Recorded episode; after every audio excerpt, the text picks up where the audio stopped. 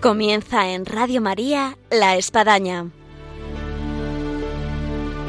Un programa dirigido por el Padre Arturo Díaz desde el Monasterio de la Encarnación en Ávila.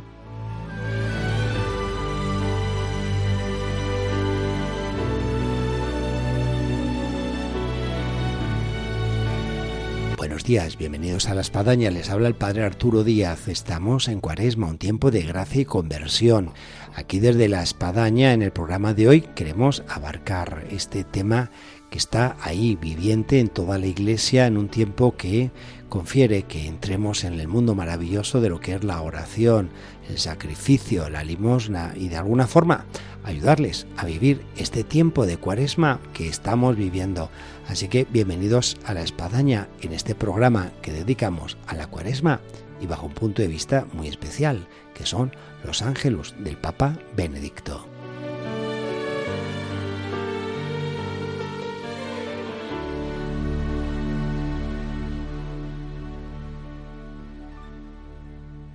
Hola, buenos días.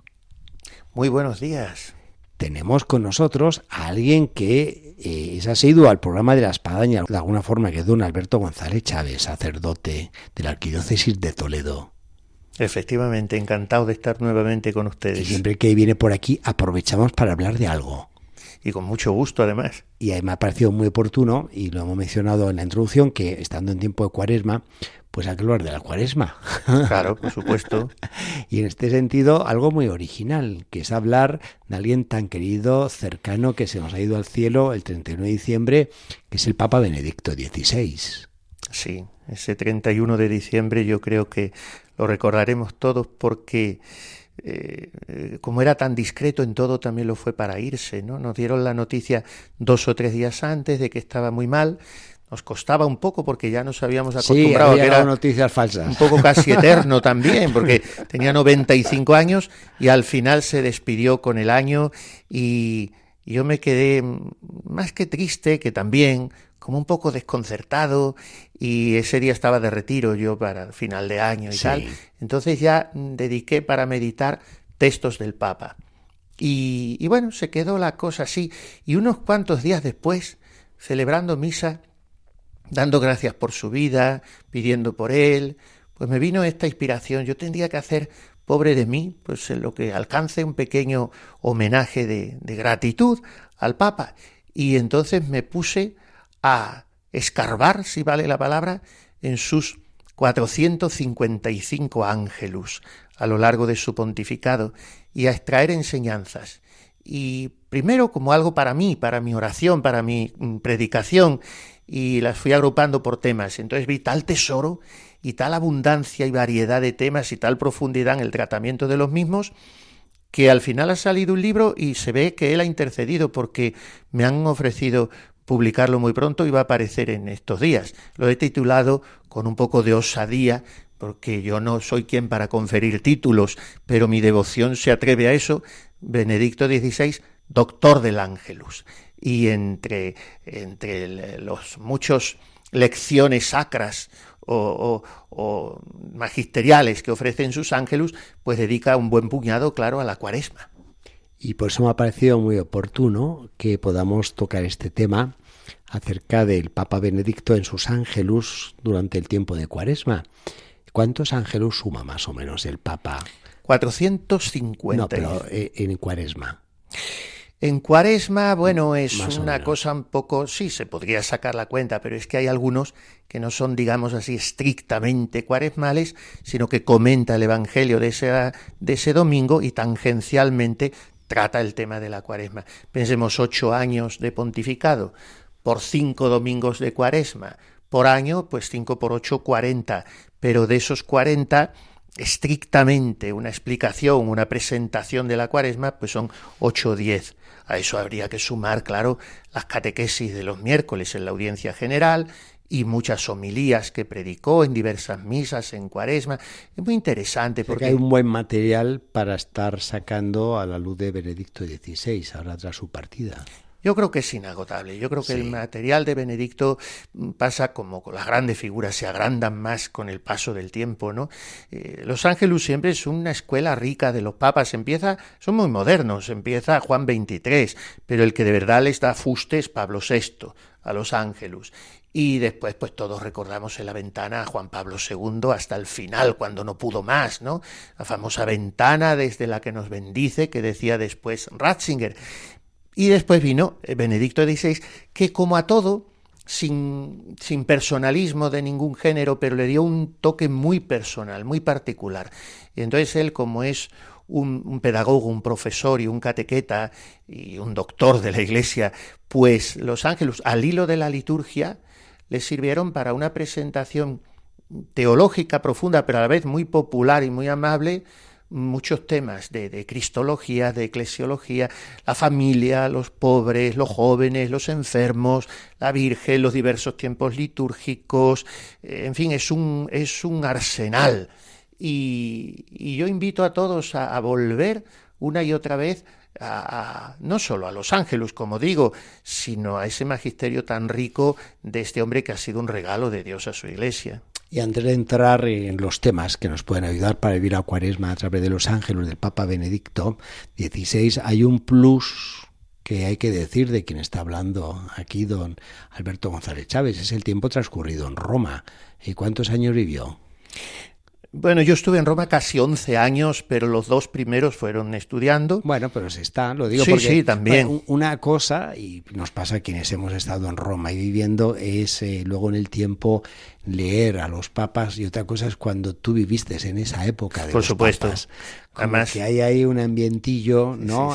es que lo hubo no ambientillo, ambientazo, porque esos dos años que estuve fueron los de, al final de los dos años, cuando ya me volví a España, pero volví solo por un paréntesis de tres meses, porque volvieron a enviarme, fue la muerte de Juan Pablo II y la elección de Benedicto XVI.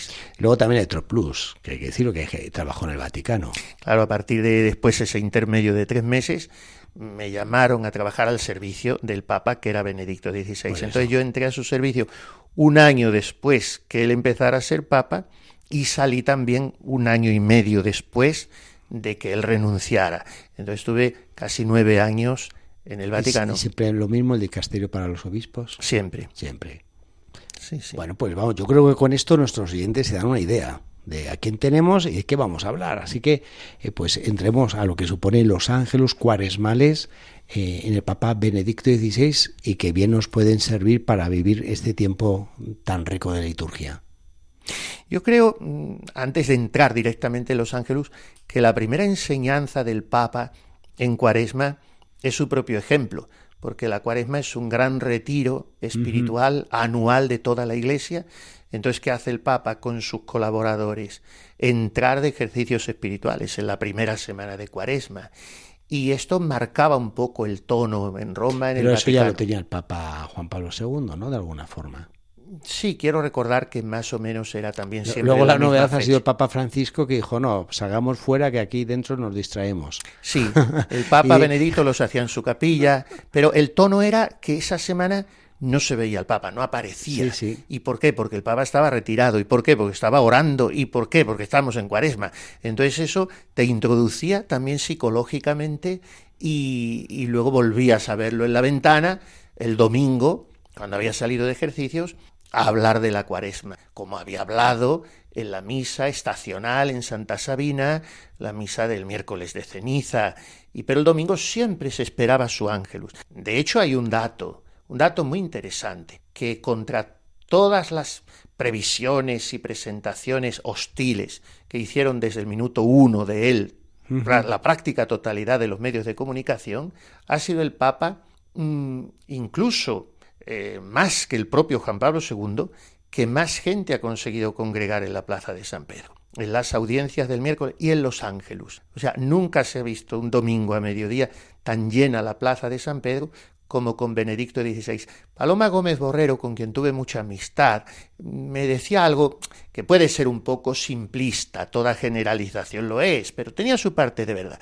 Decía, mira, a Juan Pablo II la gente venía a verle, a Benedicto vienen a escucharle, O sea, es una palabra en esa voz tan débil, en esa delicadeza, pero era una palabra contundente. Entonces el ángel suyo eran cinco minutos, tres minutos, pero mm, todo era grano.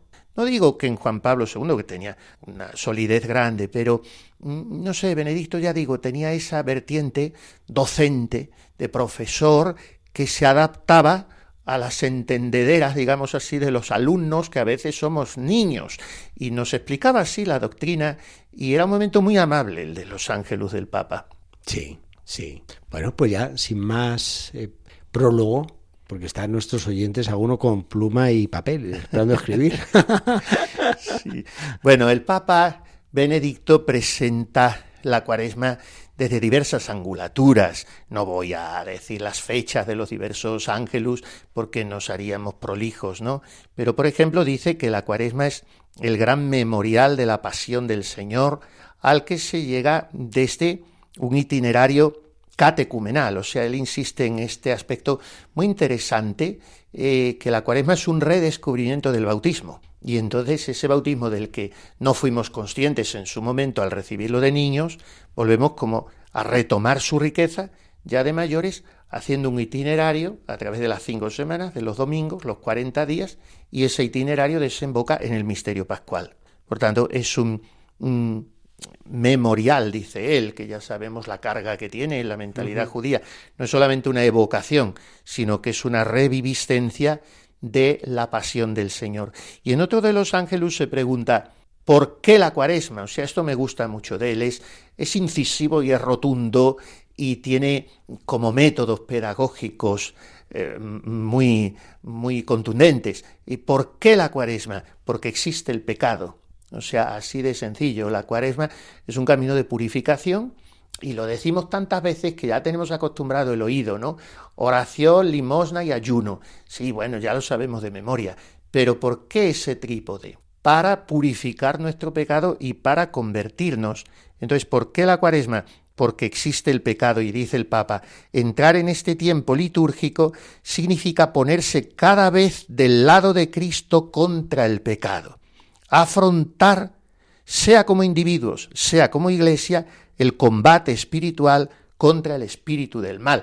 Está recogiendo una expresión literal de la oración colecta del miércoles de ceniza. Pensemos en toda la espiritualidad católica desde los padres de la Iglesia y en este sentido de combate, de lucha contra el maligno, que es lo que se propone desde el primer domingo de Cuaresma el presentarnos a Jesús luchando contra el enemigo en el monte de las tentaciones. Entonces, ¿qué es la Cuaresma? Una opción, dice el Papa. De este lado está el pecado, de este lado está Cristo. No hay conveniencia entre Cristo y Belial, o conmigo o contra mí. Entonces la Cuaresma es ponerse del lado de Cristo y apartarse de donde está el pecado. Y también él subraya el aspecto muy interesante de examen cuaresmal. Y dice que es un tiempo de revisión de vida en oración y penitencia. Y esa revisión también de alguna manera, copiando a Jesús, debemos hacerla cada uno en el desierto que es el lugar de la prueba. que es el desierto? El despojo de todo lo que nos sobra y el tener el coraje de desnudarnos de tantas adherencias. Y eso de alguna manera es reproducir en pequeño la kenosis de Jesús, el, el anonadamiento de Jesús, ¿no? Y siguiendo a su Maestro y Señor, decía el Papa en el año 2006, eh, siguiendo a su Maestro y Señor, también los cristianos entran espiritualmente en el desierto cuaresmal. Esta imagen del desierto es una metáfora muy elocuente de la condición humana. O sea, es experimentar nuestra poquedad, nuestra indigencia, nuestra carencia de agarraderos, para darnos cuenta de que es Dios el que nos está sosteniendo y que sólo con Él podemos vencer en ese combate. Son algunas de las ideas, podemos abundar en otras que Él tiene. Es que es tan rica la cuaresma, en ideas me pasa que los que vienen aquí a predicar las charlas cuaresmales al Monasterio de la Encarnación eh, suelen preguntar, eh, ¿y de qué quiere que hablemos? Eh, bueno, pues de lo que quiera. Y a veces cuando te dicen lo que quiera, te ponen en un apuro porque hay tanto que hablar, que a veces es mejor, decir, hábleme del pecado, hábleme del sacramento de la confesión, hábleme del sentido de la limosna hoy en día, ¿no? En fin, que, que eh, eh, es poner en aprieto de qué puedo hablar, porque es enorme de la gama de lo cual se puede hablar, ¿no? Ahora, de lo que está aquí mencionando don Alberto, yo me doy cuenta que puede haber un proceso muy interesante entre que fue profesor Ratzinger, fue cardenal Ratzinger y fue papa Ratzinger donde los temas son los mismos, efectivamente, pero tu óptica es diferente. Efectivamente. Yo creo que ese, ese, esa percepción es muy interesante, porque también creo, bueno, me atrevo a decir, que él se va como reencontrando a sí mismo al pasar cada una de esas fases sin dejar atrás la anterior, porque claro, él es papa, habiendo sido, y no lo puede negar esa etapa, prefecto de la Congregación para la Doctrina de la Fe, y habiendo sido profesor. y entonces eso es como una acumulación, es un plus que va sumando, ¿no? Entonces llega a Papa como, al mismo tiempo, digamos así, como defensor de la fe y como profesor y como catequeta y como maestro en la fe. Entonces tiene como todo eso acumulado. También Juan Pablo II lo tenía, pero más a nivel filosófico, antropológico, que era lo suyo. Y pensemos en todo el riquísimo magisterio de Juan Pablo II, por ejemplo, en el campo de la familia, del matrimonio, de la sexualidad, la teología del cuerpo que explicó Juan Pablo II. Sí, pero el, el abanico teológico, sin que al mismo tiempo deje de ser antropológico, que expone Ratzinger, es muy rico. Bueno, ya lo había eh, empezado a abrir en su introducción al cristianismo y después lo, lo, como que lo concluye y lo completa en su magnífica obra, ya siendo papa, Jesús de Nazaret pero de todo eso da como chispazos, como píldoras, decimos ahora, como aperitivos en sus ángelus. Por eso me parecen como más asequibles acercarse a una pequeña exhortación o plática de medio folio sobre un tema y, te deja un sabor de boca muy agradable, pues porque usted, lo que decía usted ahora mismo, es el profesor obispo, mm, cardenal, prefecto de la fe y papa. Entonces ha juntado todo un caudal de riqueza muy grande. Y en este ápice es lo más difícil, que la etapa como papa, porque tiene que hablar al pueblo de Dios de forma general. Te puedes encontrar abajo en el Ángelus, quien es profesor de teología en la Gregoriana, al peregrino que llegó de un país lejano que apenas sabe leer y escribir, ¿no? Y, para todos Valángelos. Y sucedía como con el maná, que sabía al gusto de cada uno. Todos encontraban sabor en el maná.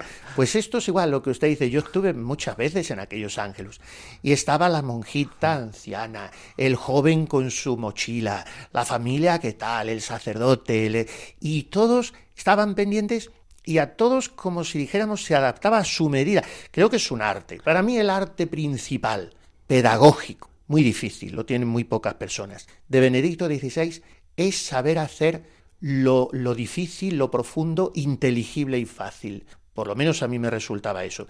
¿Cómo abordará este hombre este tema? Y entonces vas y lo lees o lo escuchas y dices, pues resulta que lo he entendido, yo que soy tan torpe, pues es que él es un sabio, ni más ni menos. Sí, sí, sí.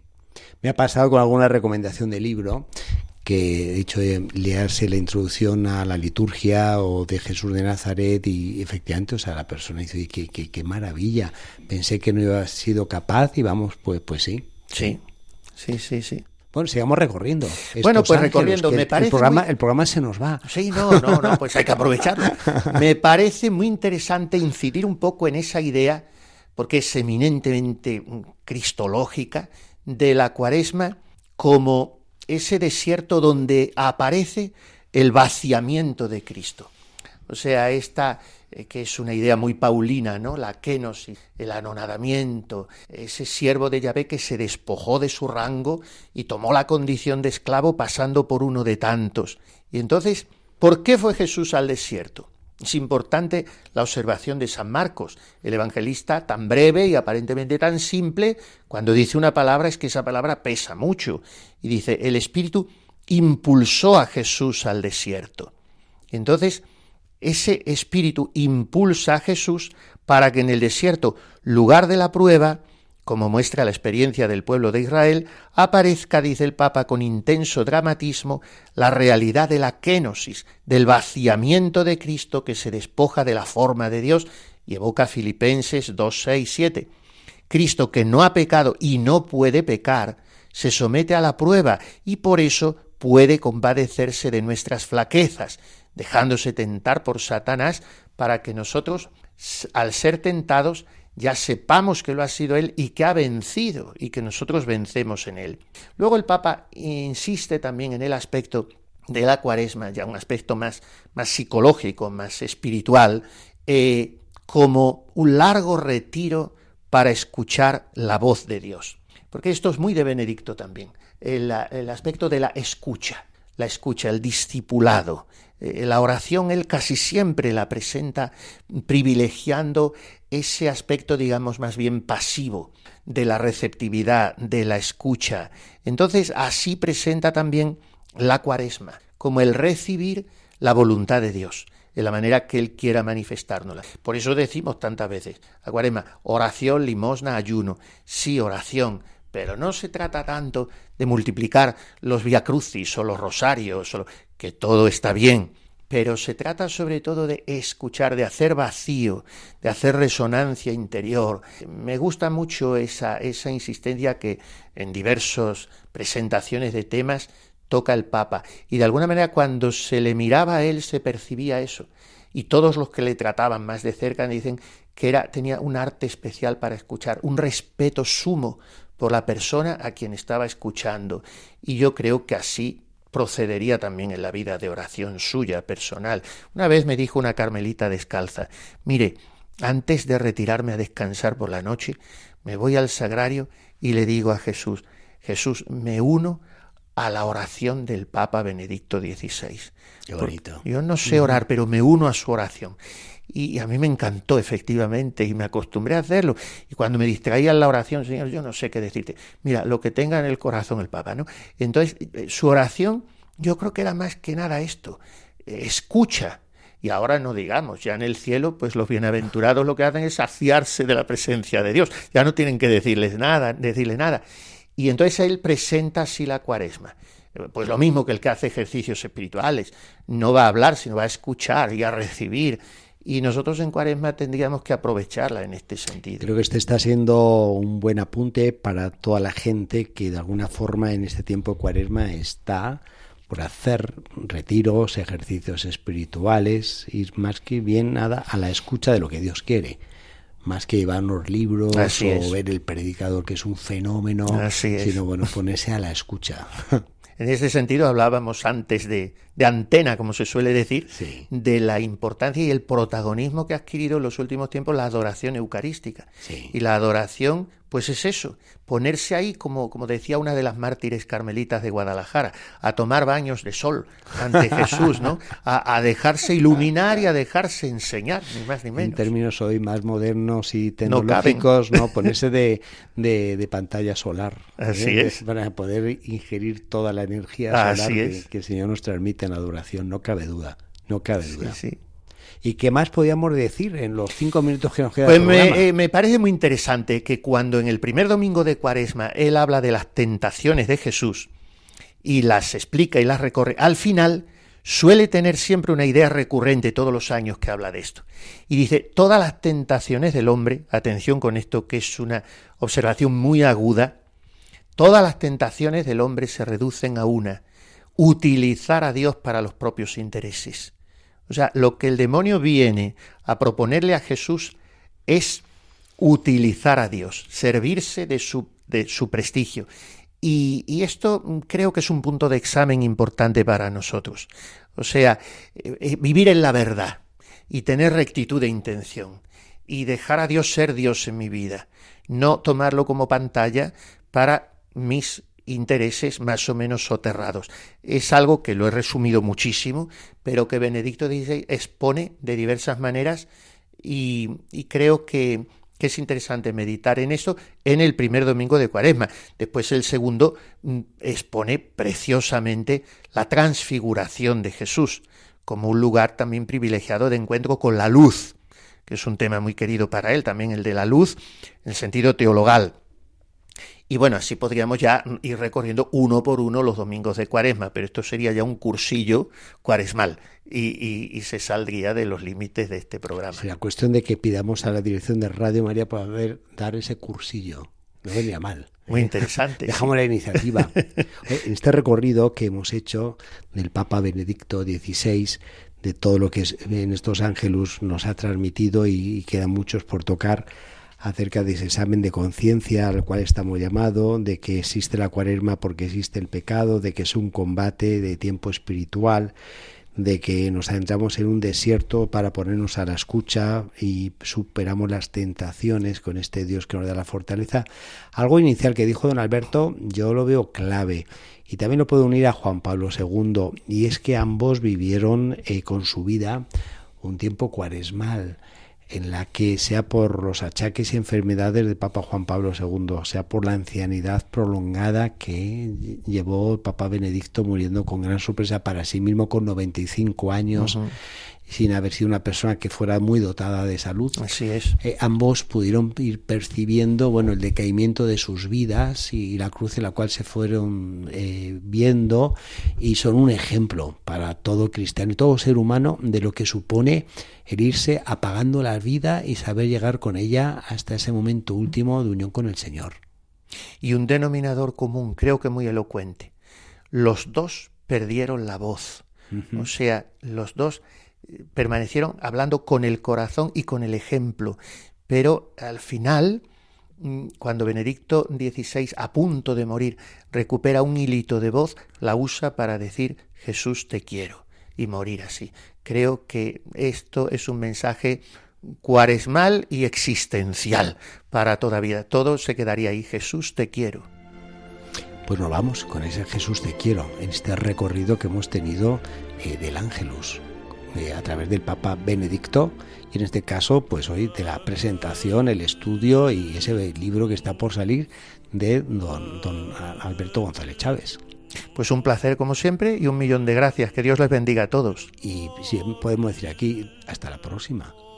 Cuando usted quiera, cuando Dios quiera y usted. En cualquier momento. Pues muchas gracias. Encantado, gracias. Pues ha sido un gusto poder transmitir a nuestros oyentes en este tiempo cuaresmal donde estamos ávidos de todo lo que nos puede llevar a vivir la cuaresma en toda esa dimensión de oración, de limosna, de sacrificio y máxime bajo la luz, en este caso de los ángeles del Papa Benedicto XVI. Muchas gracias y hasta el próximo programa. Dios mediante, aquí en Radio María, en La Espadaña. Les esperamos.